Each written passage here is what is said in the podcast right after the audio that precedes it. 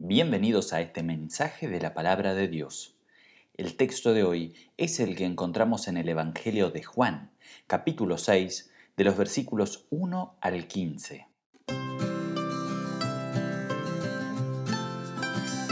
Las multitudes siguen a los famosos. La gente quiere saber todo sobre los famosos, sacarse foto con ellos, saludarlos. Pero ¿qué convierte a alguien en famoso? Obviamente que muchas cosas, pero los famosos son aquellos que se destacan en aquello que hacen, ya sea en la música, el deporte o la política, también en las redes sociales. ¿En qué se destacaba Jesús? Esta no es una pregunta fácil de responder. Jesús en su ministerio público se destacaba en varias cosas, en su enseñanza, en la predicación, en las palabras que salían de su boca las señales milagrosas que hacía, la expulsión de demonios, la autoridad con la que hablaba, la sanación y cura de enfermedades. Por causa de esto y otras tantas cosas, el Señor adquirió popularidad.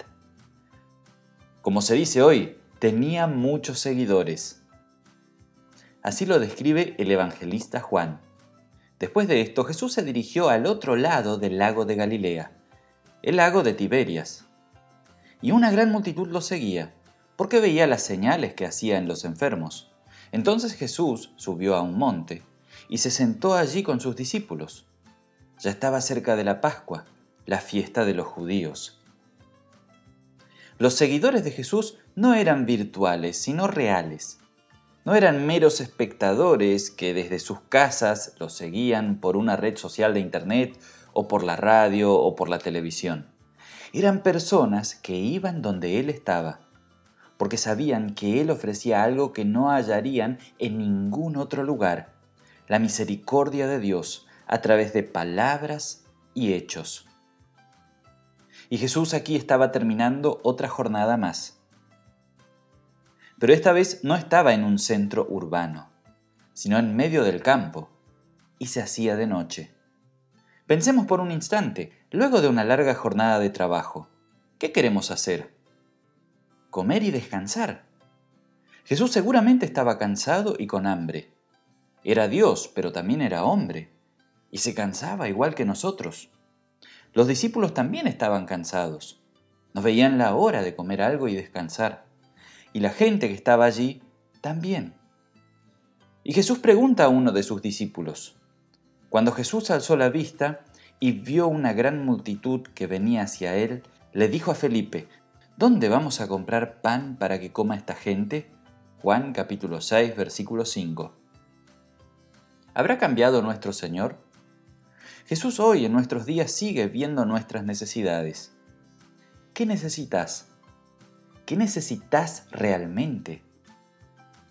Quiero que sepas que Jesús está al tanto de tu cansancio, de tus miedos, tus angustias. Algunos de nosotros necesitamos compañía. Tú puedes estar necesitando cuidado. Tantos más necesitan de salud, otros de trabajo, amor, atención. ¿Cuál es tu necesidad? ¿Dónde buscas satisfacer tus necesidades? Lo natural es que el ser humano satisfaga sus necesidades con cosas que no son buenas para él. El hambre lo calmamos con golosinas, la sed con alcohol u otras sustancias, el dolor con compañía pasajera, nuestro vacío con compras. ¿Dónde huyes tú tratando de suplir tus necesidades? La historia de hoy te enseña algo muy importante. Jesús no solo ve las necesidades, sino que las suple él no solo se preocupa de lo que necesita, sino que se ocupa de dártelo. Jesús no solamente ve la angustia de las multitudes en general, sino que ve cada necesidad en particular. ¿Cuál es tu necesidad? ¿Qué es lo que te quita el sueño? ¿Qué problema no te animas a contarlo a nadie? Jesús, viendo la necesidad de comida que tenía aquella gente, pregunta, ¿Cómo vamos a dar de comer a tanta gente?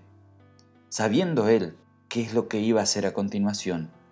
Y uno de sus discípulos responde con la lógica humana, diciendo, ni con el salario de ocho meses podríamos comprar suficiente pan para darle un pedazo a cada uno, respondió Felipe.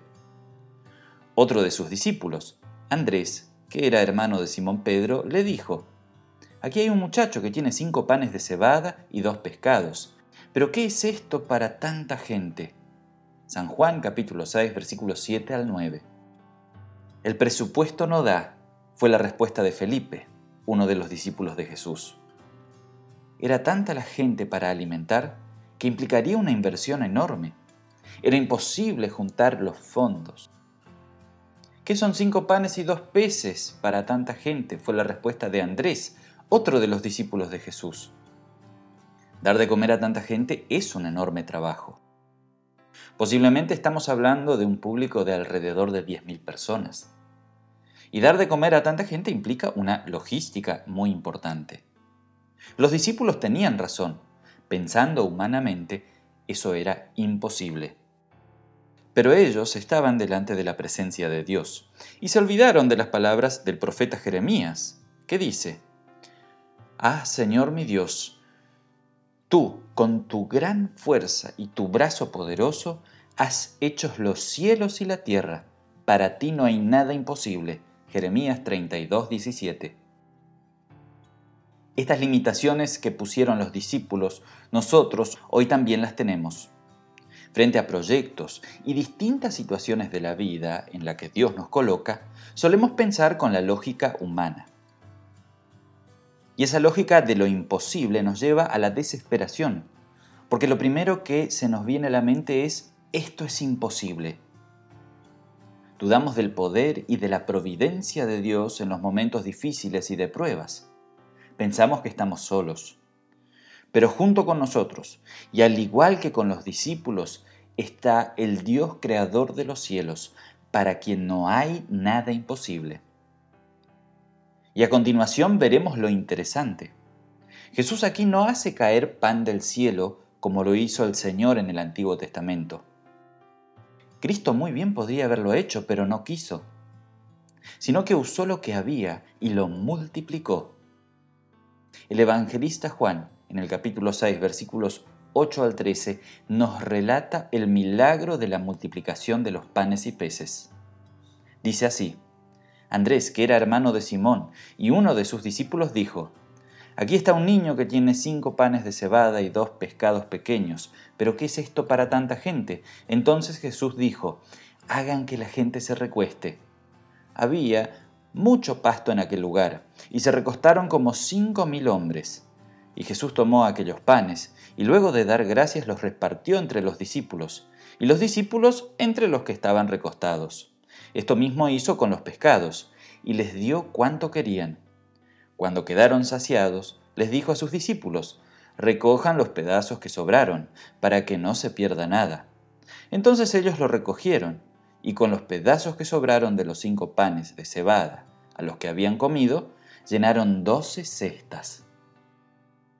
Allí habían cinco panes y dos peces, y éstos los multiplicó e hizo que alcance para dar de comer a unas 10.000 personas.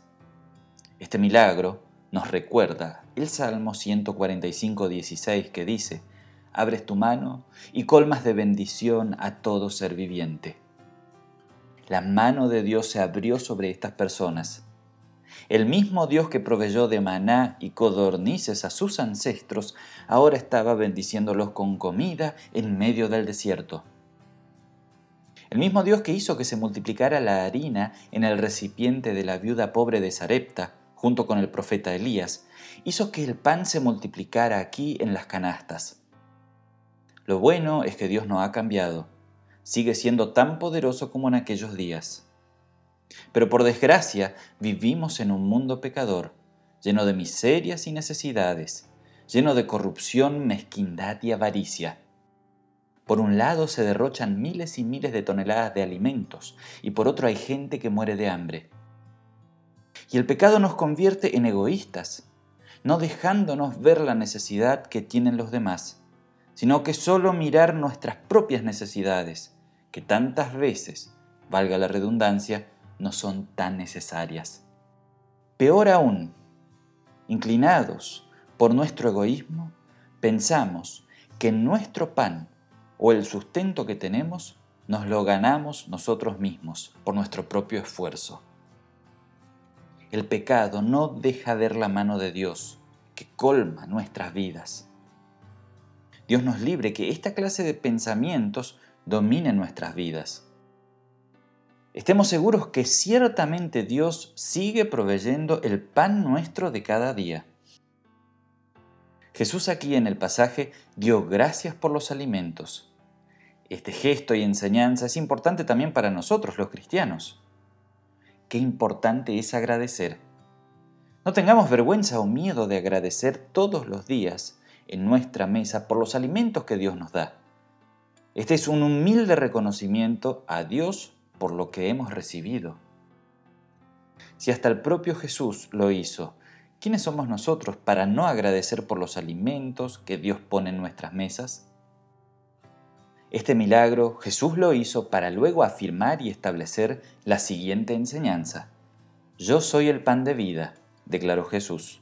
El que a mí viene nunca pasará hambre y el que en mí cree nunca más volverá a tener sed. Juan 6:35 Así como los panes satisficieron a la multitud, Él viene al mundo para satisfacer a la humanidad entera. El mismo Señor se presenta como el alimento para la vida eterna.